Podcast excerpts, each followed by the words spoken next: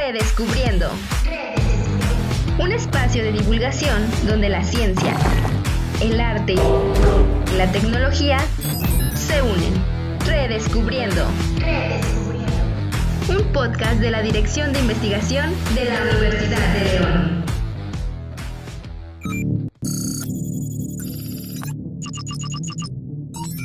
¿Tu aprendizaje tiene límites? Creo que no. Estoy creada para eso y es lo que más me gusta. Aprendo de vosotros y me he dado cuenta que siempre habrá cosas nuevas que podéis enseñarme. Sofía es una robot diseñada en Hong Kong. Está programada para aprender y adaptarse al comportamiento humano. Actualmente es la robot más célebre y avanzada en inteligencia artificial. Aunque la tecnología parece destinada al futuro, los primeros robots aparecen desde textos antiguos. Tal es el caso del ejército de soldados automatizados presente en los siglos del Lokapanati indio. Aunque la invención de máquinas automatizadas siempre ha existido, la imagen que se tiene en la actualidad sobre los robots viene principalmente de la ciencia ficción. El término se utilizó por primera vez en 1921 en una obra de teatro checa, Robots Universales de Rossum mientras que en la literatura y el cine existen personajes como Yo Robot. My robots don't kill people. Y Terminator. Hasta la vista, baby. En cuyas historias las máquinas buscan dañar a la humanidad. El escritor Isaac Asimov creó las tres leyes de la robótica con la intención de mejorar la imagen de estas máquinas. Sin embargo, la narrativa de enemistad continuó. Estas leyes a la letra dicen, un robot no puede lastimar a un ser humano o permitir que un ser humano resulte lastimado. Un robot debe obedecer las órdenes que le dan los seres humanos, excepto cuando esas órdenes entren en conflicto con la primera ley.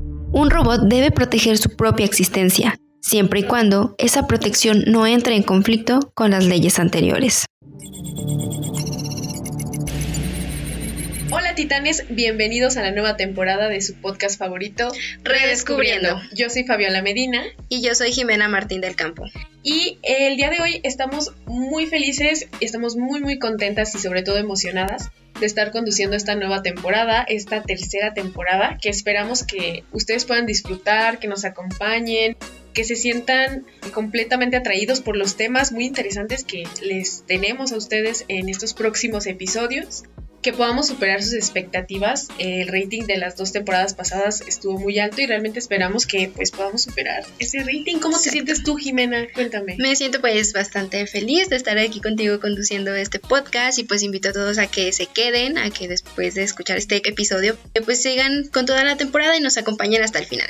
¿Qué tema vamos a tratar el día de hoy, Jimena? Cuéntame. Hoy vamos a tratar un tema que ha estado en boca de todos, lo hemos visto en redes, en la escuela, en todos lados, porque es un fenómeno a nivel global.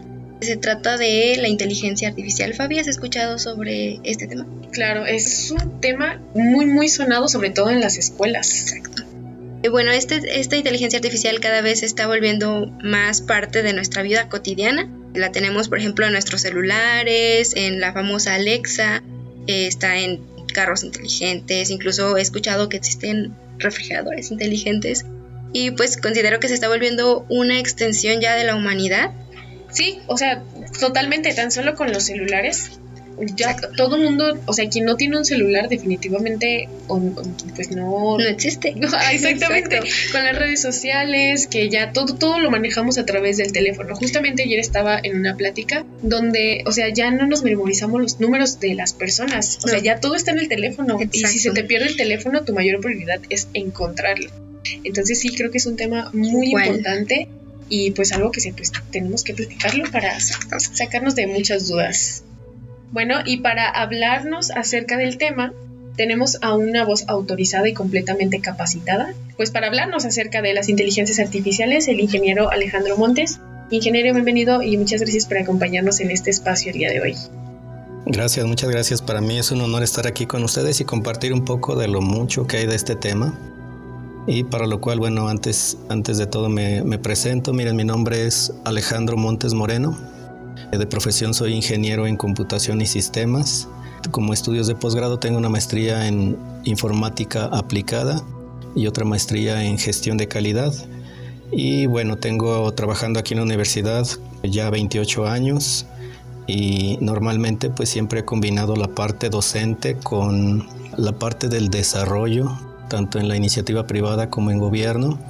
Y bueno, esto del tema de la inteligencia artificial yo lo he abordado incluso en la docencia pues desde hace muchos años, pero ha sido de un tiempo para acá que ha cobrado o que ha renacido, permítanme la expresión, y que está en boca de todos. Entonces mi intención es pues, platicarles mi experiencia acerca del, del tema. Muchas gracias. Muchas gracias por acompañarnos. He escuchado yo que incluso el término viene desde más o menos los años 50, ¿verdad? Fíjese que la inteligencia artificial sí efectivamente data de esos, de esos tiempos e incluso las primeras computadoras se crearon tratando de generar ese comportamiento humano.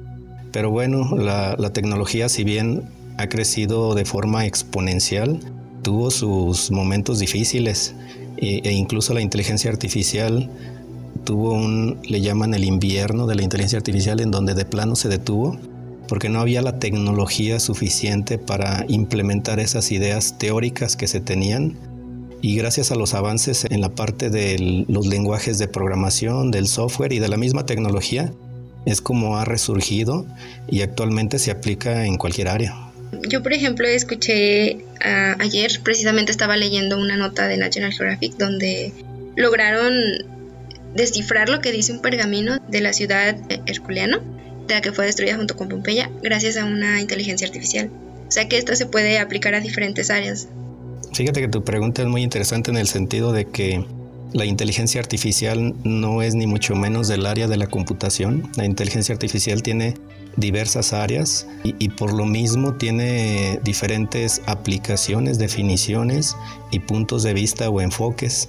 Y creo que ahí es lo enriquecedor de, esta ciencia, de este concepto, que no, no, pertenece solamente a la parte tecnológica, sino es a partir de la tecnología como la inteligencia artificial es posible.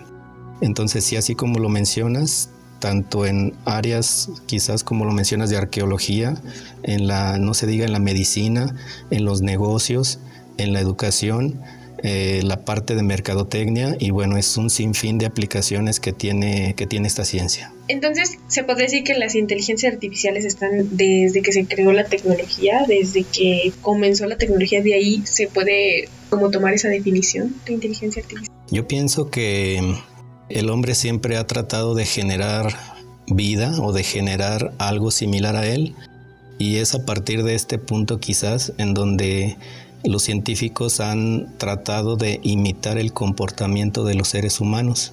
Y una forma de hacerlo pues ha sido a través de las clonaciones, área en la cual no conozco, pero otra área definitivamente es a través de la tecnología.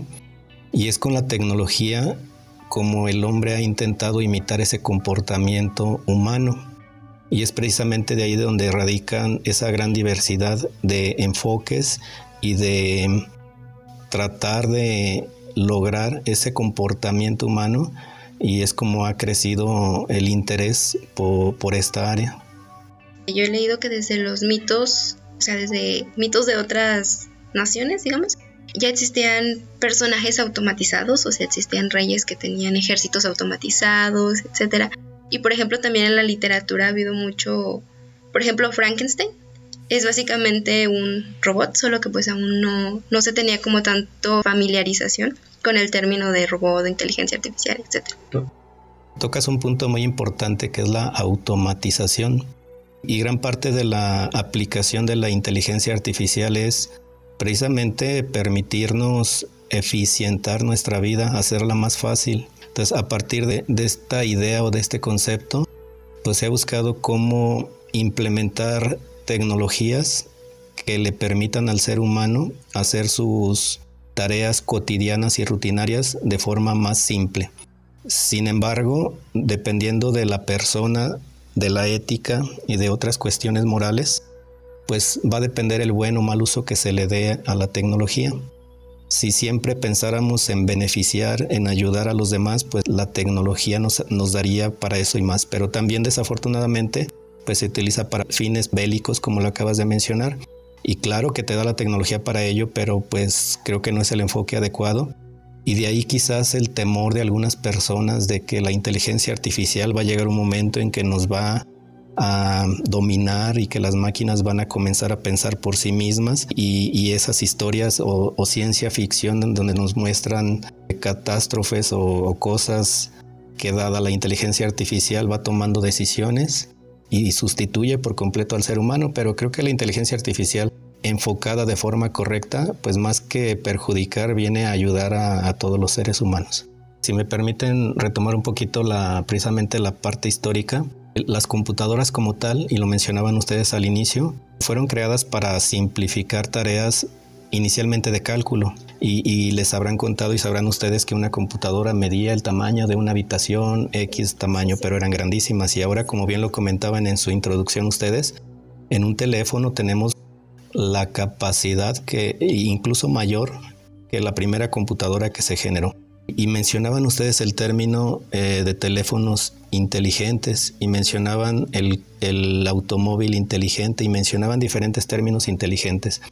Sin embargo, en ocasiones no distinguimos entre qué hace el teléfono inteligente, término que utilizamos ya desde incluso creo, si no me equivoco, una década atrás, y qué es inteligencia artificial dentro de un teléfono. La inteligencia artificial dentro de un dispositivo móvil como un teléfono es algo novedoso y, y ahorita están los teléfonos de gama alta.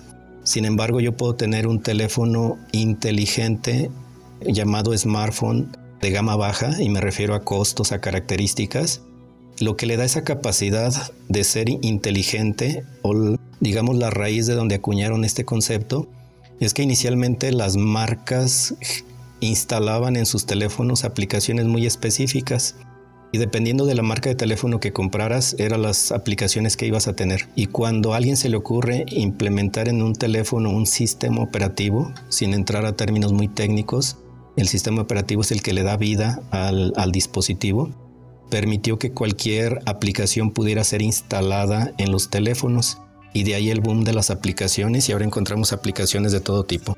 Sin embargo, el teléfono no tiene inteligencia artificial hasta ese punto. ¿En qué momento el teléfono obtiene esa inteligencia artificial?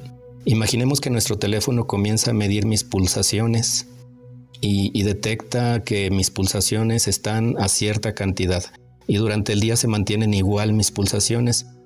Quizás para llegar a esos registros tomó mil, dos mil, mil tomas perdón, de pulsaciones en, en mi cuerpo. Imagínense la cantidad de pulsaciones que va a tomar en dos días, en una semana, en un año o en seis meses que llevo con el teléfono. Esa cantidad de datos que, que recopila el teléfono es lo que posteriormente va a emplear un algoritmo integrado que va a comenzar a decir, sabes que Alejandro, tus pulsaciones se elevaron y me va a dar una alerta de que me le llame inmediatamente a mi doctor, a mi médico. ¿Sabes qué? El teléfono en base al patrón de pulsaciones que tenía registradas detecta que están bajas y entonces también me va a dar una alerta o incluso puede llegar y ahí es donde luego decimos el teléfono tomó la decisión porque a lo mejor las pulsaciones son tan bajas que identifica que yo ya no voy a poder contestar ni enviar una alerta y envía una alerta a la persona que yo tengo registrada en caso de emergencia y, le avisa que, sabes que Alejandro está mal, envíale la ambulancia. O sea, observen cómo a partir de los datos que recopila el teléfono comienza a tomar decisiones. Y es esa capacidad de tomar decisiones que lo convierte en un teléfono con inteligencia artificial. Ya no solamente en un teléfono inteligente que puede instalar cualquier cantidad de apps, sino que llega a tomar decisiones con el objetivo de, ayudar al usuario de ese teléfono. Y así como ese podríamos mencionar muchos ejemplos, pero los datos vienen a ser el insumo necesario para que un algoritmo, como decían de Facebook, como un algoritmo a lo mejor de otra, de otra plataforma, comienza a tomar decisiones y a decir, te muestro este tipo de información, te envío este tipo de publicidad, porque es la forma en la que nos va conociendo y no es más que datos que nosotros le proporcionamos y es a partir de los cuales comienza a tomar decisiones. Justamente lo comentábamos en una ocasión que las inteligencias artificiales se nutren de nosotros, de toda la información, de cada cosa en ChatGTP. Bueno, voy a comenzar con este tema.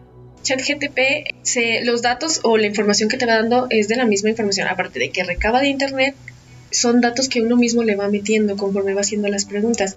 De ahí se va nutriendo, ¿verdad? Fíjense que sucede algo bien interesante. Una de las áreas de la inteligencia artificial es el machine learning o el aprendizaje automático. Y es a partir del cual las computadoras o los dispositivos, cualquiera que éste sea, comienzan a tomar decisiones. Un algoritmo de inteligencia artificial es como un bebé. El bebé al inicio no conoce nada. Va a hacer cosas y nosotros lo vamos a ir adiestrando para que no lo haga porque te puede dañar.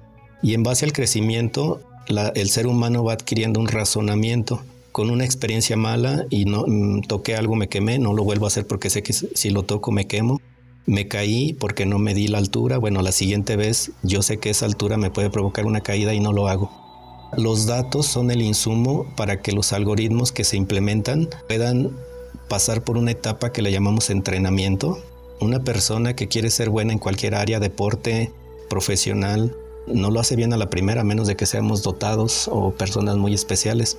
Pero normalmente requerimos de un entrenamiento y lo hacemos una vez y a lo mejor nos sale más o menos, lo hacemos otra vez, lo vamos mejorando pero llega un momento de expertise de esa actividad que nos convertimos en los mejores deportistas, los mejores profesionistas, y lo mismo sucede con un algoritmo de inteligencia artificial. Si yo ese algoritmo no lo doto de información, si yo nunca interactúo con Facebook, Facebook no sabe nada de mí. Si yo nunca interactúo con Google, con sus diferentes aplicaciones, Google no sabe nada de mí. Si yo no activo las cuestiones de acceso a datos de mi teléfono, nadie sabe de mí, pero conforme yo interactúo, doy información, conforme yo hago compras, conforme yo visito sitios, todo eso se va almacenando en un lugar, le llamamos técnicamente una base de datos, en donde posteriormente los algoritmos de ahí toman información y en base a eso es como toman mejores decisiones. Sí, de hecho a mí hace poquito usé ChatGPT, nunca lo había usado. Le pregunté por un libro de, de los años 50 de sobre la Segunda Guerra Mundial y al meter el título y el autor me dijo que desconocía la información, que no tenía aún esa información. Al preguntarle solamente por el autor, sí lo tenía, pero no mencionaba incluso el libro que yo le dije. O sea que entonces ellos están aprendiendo también. Y no dudes que a partir de ahí va a comenzar a captar esa información y a la siguiente persona que le pregunte va a decir, ah, sí, es un autor que escribió tal libro y quien le responda le va a dar la información que él va a tomar y a partir de ahí va aprendiendo y recordemos que las computadoras nos superan en velocidad, nos superan en capacidad de almacenamiento y todo lo que le digamos es alimento para estos equipos y a partir de ahí van tomando nuevo conocimiento y van haciendo mejores deducciones para una consulta posterior. Es correcto. Inclusive con lo de los anuncios. Bueno, a mí me pasó que yo estaba platicando con un compañero que es arquitecto y me estaba contando un dato muy curioso, que las casas que están pintadas color verde menta es el peor color para pintar tu casa. Y pues ya quedó la conversación, seguimos platicando. Después yo me metí a TikTok y justamente me salió un video referente a, a una casa color verde menta. Y se me hizo como muy curioso el hecho de cómo nos escuchan para poder darnos contenido acerca de lo que nosotros estamos hablando, de nuestros gustos o inclusive todos estos videos de prueba que se han hecho en, en diferentes plataformas en donde uno dice, ay, quiero comprar, no sé, un espejo y de repente te empiezan a aparecer muchos anuncios de espejos. Nos sorprenderíamos y creo que es otro tema a tratar. Y no quiero satanizarlo, pero todo el espionaje que hay detrás de eh, muchos le ponemos una calcomanía a nuestra cámara porque, no, ya está apagada, ¿para qué le pones? Pues me dijeron que aún así me están espiando. Mi computadora tiene un micrófono, pero está apagado. Eso crees tú, pero alguien te está escuchando. Entonces, bueno, esa, esa forma parte de lo que es la seguridad informática y claro que hay que tener mucho cuidado con ello hasta donde no nos afecte y mientras la información recopilada nuestra sea para ayudarnos a tomar mejores decisiones, bienvenido, ¿no? pero mientras no sea para dañarnos, es bueno compartir y que algún algoritmo tenga datos de nosotros, pero sí es quizás otro tema tratar la parte de seguridad informática. Sí, claro, o sea, sobre todo el temor a las inteligencias artificiales que las personas en este momento tienen, por lo que ya usted había comentado, o no sé si lo comentó, perdón, acerca de que piensan que nos van a, llegar a manipular, nos van a llegar a controlar. ¿Cuáles cree usted que sean las ventajas de usar las inteligencias artificiales y o qué desventajas tendrían? Eh, yo considero que no debemos de temer a la tecnología porque definitivamente llegó para quedarse, no se va a ir y, debemos de buscar, como lo decíamos al inicio, depende quién haga uso de, va a ser la, entra mucho la parte ética. Y ya que comentas esto, pues sí, muchas empresas y universidades están temerosas de si la inteligencia artificial nos va a sobrepasar y que si el ChatGPT va a hacer todas las tareas de mis alumnos. Entonces yo creo que sí debemos de aprovechar. Yo no les prohíbo a mis alumnos que usen ChatGPT, pero interpreta lo que te dice. O sea, no eres un periquito para repetir lo que dijo, sino si entiendes y eso que te dio es información valiosa para que tú le aumentes y le saques provecho, no podemos escondernos o meternos en una burbuja con toda la información que hay. Permítanme comentarles que técnicamente, bueno, como les decía, las bases de datos permiten almacenar información, pero imagínense ustedes, por ejemplo, el sistema escolar de control escolar de aquí de la universidad. ¿Qué tipo de información almacena? Ah, tiene los datos de los alumnos. ¿Y qué datos del alumno tiene? Ah, su matrícula, su nombre, su carrera, su edad, quizás su domicilio. Esas bases de datos están muy limitadas. Ahora imagínense que la universidad dice, no sabes qué, también voy a aprovechar todos los chats que los alumnos tienen en Facebook, en nuestras redes sociales y voy a poner cámaras para leer su rostro. Imagínense, toda esa información ya no se almacena en una base de datos convencional, se almacena en grandes bases de datos conocidas como el Big Data, que también es otro tema que posteriormente podemos platicar. Y a partir de ahí puedo yo medir y saber, por ejemplo, si un alumno está propenso a abandonar la universidad. Si un alumno es tan bueno que lo estoy desperdiciando y puedo mandarlo al extranjero o darle un apoyo mayor. Si un alumno tiene un problema familiar, Imagínense, como decían ahorita ustedes, oye, imagínate que llegas a la universidad y se acerca una persona y te dice, oye, ¿por qué estás así? Oye, pues yo ni le dije, ni es más, hasta traigo gorra y ni me vio los ojos. ¿Cómo sabe que ahorita me siento mal? Entonces, imagínense todo lo que podemos hacer con la información, no solamente de los sistemas de información transaccionales que tenemos de banco, de administrativos, de contabilidad, sino toda la información que podemos recuperar de redes sociales, de cámaras de videovigilancia, de conversaciones, incluso como decíamos, de micrófonos que podemos tener ocultos. Todo lo que se genera en nuestra vida cotidiana son datos y todos esos datos pueden caer en un repositorio y precisamente concluyendo el comentario, es a partir de ciencias matemáticas, de ciencias estadísticas y de inteligencia artificial cómo se van a poder analizar y leer esos datos para obtener un resultado de, todos los datos que tenemos almacenados. De hecho, como que también aquí entra mucho esto, creencia que ha, ha venido pues haciendo la ciencia ficción, digamos, o por ejemplo los conflictos bélicos que se cree que el espionaje solo es para hacer daño. O sea, y no tanto es un espionaje, sino esto de que nos observen y demás. Se cree que solo los datos serán usados para hacer daño, pero es al contrario, o sea, pueden también traer beneficios a las personas. Imagínense que utilizamos los datos para medir o analizar imágenes en donde yo detecto que una célula se está comportando de manera inadecuada y por lo tanto estamos en un momento muy adecuado para detectar que esa persona es propensa a una enfermedad muy peligrosa y actuamos y corregimos o prevenimos esa posible enfermedad a la que puede caer alguien, pero también puedo usarlo para lo contrario, ¿no? O sea, me aprovecho de los datos y veo que mi enemigo está vulnerable en tal situación y lo utilizo para atacarlo. Desafortunadamente tiene esas dos aristas y va a depender mucho de quién haga uso de los datos aplicando inteligencia artificial para un beneficio o definitivamente para perjudicar a una o a un grupo de personas. Retomando el tema de inteligencias artificiales, ¿cuáles son las más conocidas o las que más se ocupan actualmente? Mencionábamos el caso del machine learning o aprendizaje automático, que es precisamente lo que hemos estado hablando en su mayoría, que es a partir de los datos cómo los algoritmos pueden aprender y posteriormente tomar decisiones. Pero también existe, y lo mencionaban ustedes al inicio, la automatización. Y podemos ir a la industria y, aquí en nuestra región, donde hay brazos robóticos, los cuales he tenido la oportunidad de programar y créanme que es decirle, muévete 10 centímetros hacia adelante y luego da un giro de 45 grados.